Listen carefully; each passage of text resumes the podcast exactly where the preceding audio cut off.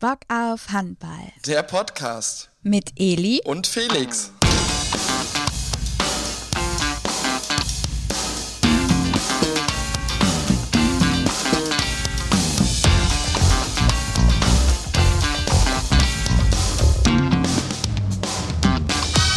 Hallo und herzlich willkommen zurück zu einer neuen Folge von Bock auf Handball, der Podcast rund um die schönste Sportart der Welt. Äh, ja, und hallo zur Folge 99, äh, Schnapszahlfolge. Und mir zugeschaltet ist natürlich auch, wie ihr es gewohnt seid, meine liebe Co-Moderatorin Eli. Hallo. Genau, und wir widmen uns natürlich auch in Folge 99 ähm, unserer Kategorie Was macht aktuell Bock auf Handball? Und äh, wie ihr es euch schon denken könnt, geht es dann natürlich auch wieder um die Lage in der HBL. Ähm, da ist es äh, aktuell nach wie vor sehr spannend. Ähm, und ähm, das dazu führt, oder einen großen Teil oder Anteil daran hat natürlich auch äh, die Partie äh, THW Kiel gegen den SC Magdeburg. Aber Eli, erzähl du uns doch mal mit deinem geballten Fachwissen, ähm, was da so die letzten Tage passiert ist.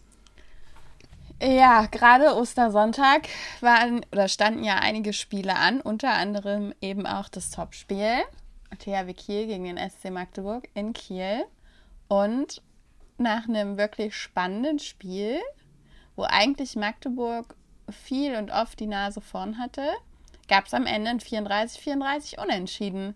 Und das natürlich mit Blick auf den Kampf um die Meisterschaft super spannend, wie du es ja. gerade schon gesagt hast.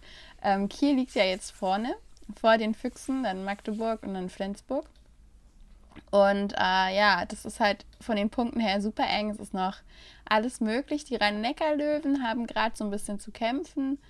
Die ähm, haben jetzt zuletzt mit 37-42 gegen den VfL Gummersbach verloren da natürlich jetzt einige Spiele verloren gegangen, auch einige Punkte liegen lassen, weshalb die da ein bisschen so zu tun haben. Aber ansonsten an der Spitze nach wie vor spannend. Und auch im Tabellenkeller, wo es um den Klassenerhalt geht, ist ja durchaus spannend. GWD Minden hat jetzt zuletzt äh, 36, 35 gegen Lemgo gewonnen. Wichtige Punkte sind derzeit aber immer noch Vorletzter. Ja, mal gucken, wie es da ja. weitergeht. Ja, es bleibt spannend, nach wie vor. genau. Eli, von der Lage in der HBL gucken wir zu der WM-Quali der DHB Frauen. Ähm, was ist da passiert? Ja, da waren jetzt die WM-Playoffs. Meine Güte, da so einen kleinen Versprecher hier drin gehabt. Die WM-Playoffs waren ja sozusagen und ähm, Deutschland musste gegen Außenseiter Griechenland ran. Und das Team von Markus Gaugisch, die Mädels, die haben das gut gemacht. Die haben ähm, 39-13 gewonnen und dann im Rückspiel 36-20. Zwei Siege und damit steht jetzt fest, dass sie bei der Handball-WM 2023 in Dänemark, Norwegen und Schweden dabei sein werden. Gut, cool. ne? Ja, mega. Glückwunsch. Damit wir, wir, wieder was zum Anfeuern und Daumendrücken haben dann Ende des Jahres bei einem großen Event, Felix, nur für uns. So sieht das aus, genau. wir, wir bleiben international und äh, gehen äh, zur European League. Ähm, da sind nämlich die Hinspiele gespielt und ähm, wie sieht's da aus, Eli? Ähm, für zwei Teams so erstmal ganz gut. Also die SG Flensburg-Handewitt, die war ähm, auswärts gefordert bei Granollers und hat da knapp gewonnen mit 31 zu 30. Und da steht dann jetzt noch das Heimspiel an. Mm, Frisch auf Göppingen hat es ordentlich zu Hause gemacht. Die haben mit 32-23 gewonnen gegen Nexena Siege. Und ja, für die Füchse gab es einen kleinen Schock. Die waren ja bisher in dem ähm, Wettbewerb ungeschlagen und haben jetzt aber gegen die Kadetten Schaffhausen eine 33-37 Auswärtsniederlage hinnehmen müssen. Also die sind jetzt, wenn man auf die drei deutschen Teams guckt, natürlich am meisten gefordert im, im Rückspiel, die ja jetzt bereits äh, kommenden Dienstag stattfinden werden. Und wollen dann natürlich alles versuchen, um diesen vier Tore Rückstand quasi noch zu Hause drehen zu können. Aber möglich ist es. Es muss jetzt da sich keiner an sich Sorgen machen. Sie müssen natürlich ordentlich arbeiten, aber ich weiß nicht, Felix, ob du dich noch erinnerst. Vor ein paar Jahren haben die Füchse ja mal, als es um in der Champions League allerdings ums Final vorging, einen elf Tore Rückstand gegen Ademar Leon zu Hause gedreht und haben es dann ins äh, Champions League Final Four in Köln geschafft. Also elf Tore, vier Tore, wenn man sich das so ins Gedächtnis ruft, dann ist das durchaus möglich, aber sie müssen eben arbeiten. Was aber auch jetzt nicht heißt, dass die anderen beiden deutschen Teams sich komplett ausruhen können in ihren Rückspielen. Die müssen natürlich auch da eine ordentliche Leistung aufs Parkett zaubern, um sich dann eben alle für das Final Four zu qualifizieren. Ja, auf jeden Fall. Also, ich sag mal so, durch die Bank weg, alle Rückspiele sind eigentlich am Dienstag ähm, spannend. Naja, also Göppingen hat ja schon ein komfortables Polster, muss ja, man das, sagen. Das kann, man schon, das kann man schon sagen. Aber ich, du Eli, du weißt ja auch, was ich hinaus wollte. Aber ähm, ja, äh, ich glaube, da können wir gerade mit dem Blick nach Berlin, ähm, gibt das am Dienstag eine spannende Begegnung. Ja, aber auch für Flensburg. Das ist ja noch nicht durch mit einem Tor. Das stimmt, das stimmt. wir bleiben in der europäischen internationalen äh, Liga drin, also nicht in der Liga, aber in, in dem äh, Strang sozusagen, wir bleiben international. ähm, da gibt es nämlich jetzt die Nominierung für den EHF Eurocup äh, zu vermelden, sozusagen. Ja, genau. Es stehen ja noch zwei Spiele an für das DHB-Team, nämlich gegen Schweden und Spanien, jetzt nach den beiden letzten Spielen gegen Dänemark. Und Alfred Gislason hat seinen Kader bekannt gegeben, 21 Spieler. Und das sind jetzt einige junge Gesichter mit dabei. Renas ähm, Ustjins, Justus Fischer, Max Benecke sind dabei von der U21-Nationalmannschaft. Aber zum Beispiel auch David Speth steht erstmal als Trainingsgast im, im Aufgebot. Und ja, genau. Also auf jeden Fall einige junge Leute. Alfred Gislason hat dazu auch gesagt, dass sie zuletzt sich in ihren Vereinen eben sehr, sehr gut präsentiert haben und er möchte denen jetzt auch im Umfeld der A-Nationalmannschaft mal eine Chance geben, dass die sich quasi zeigen können und wenn die sich natürlich gut anstellen und zukünftig fleißig weiter trainieren, dann auf lange Sicht natürlich auch eine Rolle spielen könnten in der A-Nationalmannschaft. Aber das ist erstmal noch ein bisschen hin. Jetzt erstmal haben sie eben die Chance, überhaupt dabei zu sein bei diesen ja, Spielen im ERF Eurocup. Und die werden ja Ende April sein. Ja, spannend. Also da können wir auch äh, uns dann wieder auf Ende April freuen. Da gibt es nämlich dann coolen äh, Nationalmannschaftskram äh, sozusagen anzugucken. Kram. Und, ja.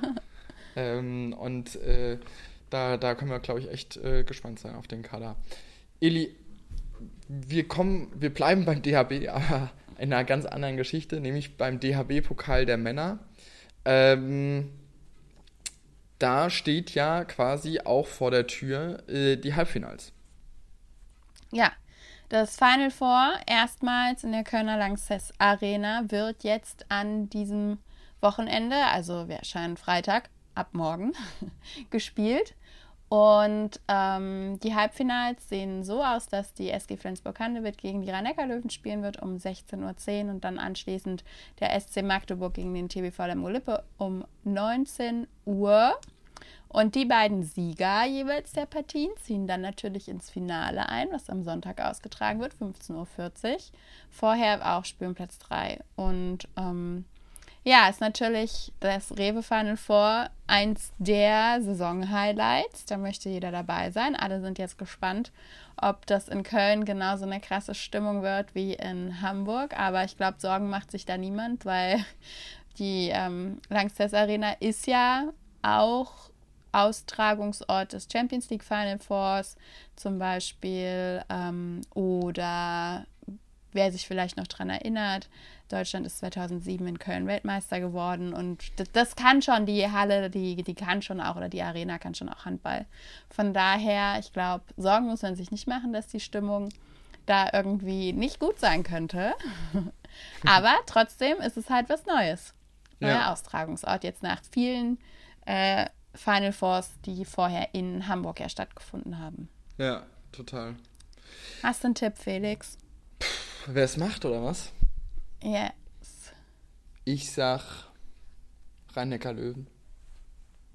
Wirklich? Mhm. Also ich hätte gesagt, dass Flensburg und Magdeburg ins Finale kommen und dann Magdeburg gewinnt. Aber da haben wir zwei unterschiedliche Tipps. Ist doch gut. Nee, ich, ich hätte Können wir nächste Woche. Rhein-Neckar-Löwen und SC Magdeburg und dann entscheidet sich das für die Löwen. Hätte ich jetzt gesagt. Okay. Okay. Ja, das, das ist spannend, das ist aufregend. Ja, wir, Werden wir nächste Woche auf jeden Fall auswerten. wir, wir können dann berichten, genau. Sehr schön. Illy, ähm, was unsere Zuschauer sicherlich noch vermissen, ist unser, ähm, ja, unser Punkt, der uns jetzt auch schon immer in dieser Kategorie sich so ein bisschen die letzten Monate mit oder Wochen mitschleppt, nämlich das Thema Personalmeldung. Und ähm, da haben wir dieses Mal nicht ganz so einen Blog vorbereitet wie, ähm, wie, wie bei den letzten Malen, sondern ähm, ja, wir gucken nochmal nach Hessen, nämlich nach Wetzlar, äh, Wetzlar zur HSG Wetzlar. Ähm, ja, wie sieht's da aus jetzt mit der Trainingssituation? Ja, wir hatten ja auf jeden Fall versprochen, äh, zu informieren, wenn es da Neues gibt in Sachen Trainer. Und das gibt es jetzt. Also Jasmin Kamcic und Philipp Mikulowski werden das Team jetzt ähm, weiter bis zum Saisonende trainieren. Und da ist eben ja, voller Fokus auf dem Thema Klassenerhalt. Ähm, der Aufsichtsrat und die Geschäftsführung haben eben zusammen die Entscheidung jetzt am vergangenen Osterwochenende getroffen, dass die beiden das erstmal bis zum Saisonende übernehmen werden. Hatten das ja jetzt auch schon mal interimsweise zwischendrin übernommen, als eben diese anderen Trainerwechsel anstanden. Die Spiele, muss man sagen, waren auch tatsächlich nicht unerfolgreich, wo die beiden das Team gecoacht haben. Und jetzt, genau, liegt der volle Fokus eben auf dem Ziel Klassenerhalt bei der HSG Wetzlar. Ja, spannend. Auf jeden Fall. Und ähm, da drücken wir natürlich die Daumen ähm, da nach Wetzlar, würde ich sagen. Yes. Eli, ein weitere Kategor oder eine weitere Kategorie bei uns im Podcast ist natürlich das Thema der Woche. Ähm, das kam, kam die, in der Tat die letzten Wochen immer ein bisschen kürzer. Äh, also da hatten wir kein richtiges, richtiges Sonderthema gehabt. Jetzt haben wir dieses Mal euch natürlich wieder ein bisschen was mitgebracht da draußen. Und zwar, ähm, wie es in der dritten Liga aussieht aktuell. Das ist ja so ein bisschen, ähm, ja, wie, wie soll man sagen, da haben wir jetzt bei uns im Podcast noch nicht so viel drauf geguckt und deswegen wollen wir natürlich jetzt hier den Platz einräumen. Und äh, Ili, da ist jetzt die spannende Frage. Da starten wir mit den Frauen, äh, mit den Männern.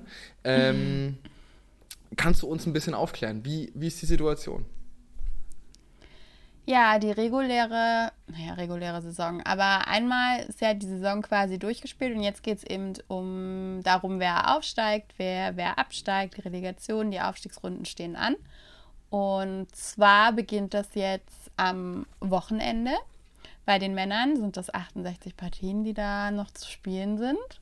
Bis zum 27. Mai in einer Einfachrunde werden zwei freie Plätze ausgespielt für die zweite Liga. Also zwei Teams können aufsteigen. Jeder Verein da hat vier Heim- und vier Auswärtsspiele. Ein bisschen anders wird gespielt in der Relegation. Da gibt es eine Fünfergruppe mit einer Doppelrunde. Bis Pfingstmontag wird da feststehen, wer den Klassenerhalt schafft, nämlich der Erstplatzierte dieser Runde. Und in zwei Dreiergruppen werden außerdem noch zwei Tickets für den DHB-Pokal vergeben. Da stehen jetzt also noch einige spannende Partien an in der dritten Liga der Männer und auch bei den Frauen gibt es natürlich jetzt noch die, die Aufstiegsrunde, die als Einfachrunde gespielt wird. Da sind fünf Teams ähm, mit dabei. Die drei Besten steigen dann auf. Das ist der FAC Frankfurt oder HCD Gröbenzell, HSG Freiburg, der Rostocker AC und die SG 09 Kirchhoff. Und auch hier bei den Frauen wird noch eine Relegationsrunde gespielt, einmal der 8 und einmal der 9 Platzierten und jeweils im Modus jeder gegen jeden als eine Einfachrunde. Also jetzt bis Ende Mai sind da noch ganz, ganz viele entscheidende Spiele in der dritten Liga. Das heißt, wenn ihr bei euch einen Verein in der Nähe habt, der noch spielt, euer vielleicht sogar euer Lieblingsverein, dann abhinder und unterstützen auf jeden Fall. Es geht Ja. um viel. Es geht um Aufstieg oder auch den das Verhindern des Abstieges. Also fleißig unterstützen auf jeden Fall in den Hallen. Sehr schön. Genauso machen wir das. Eli, damit Ja. ist Felix. der Zettel leer, oder?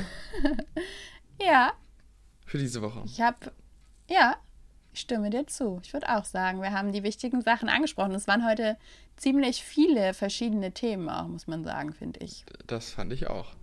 Dann schon mal vielen Dank ihr da draußen, dass ihr eingeschaltet habt, dass ihr uns diese Woche zugehört habt. Ähm, wir hören uns nächste Woche wieder, gleiche Stelle, gleiche Welle, so ein dummer Radiospruch. Und ähm, Feedback könnt ihr natürlich immer dalassen bei Facebook, Instagram, per Mail, wie es euch gefällt. Unsere E-Mail lautet ich habe at bock-auf-handball.de.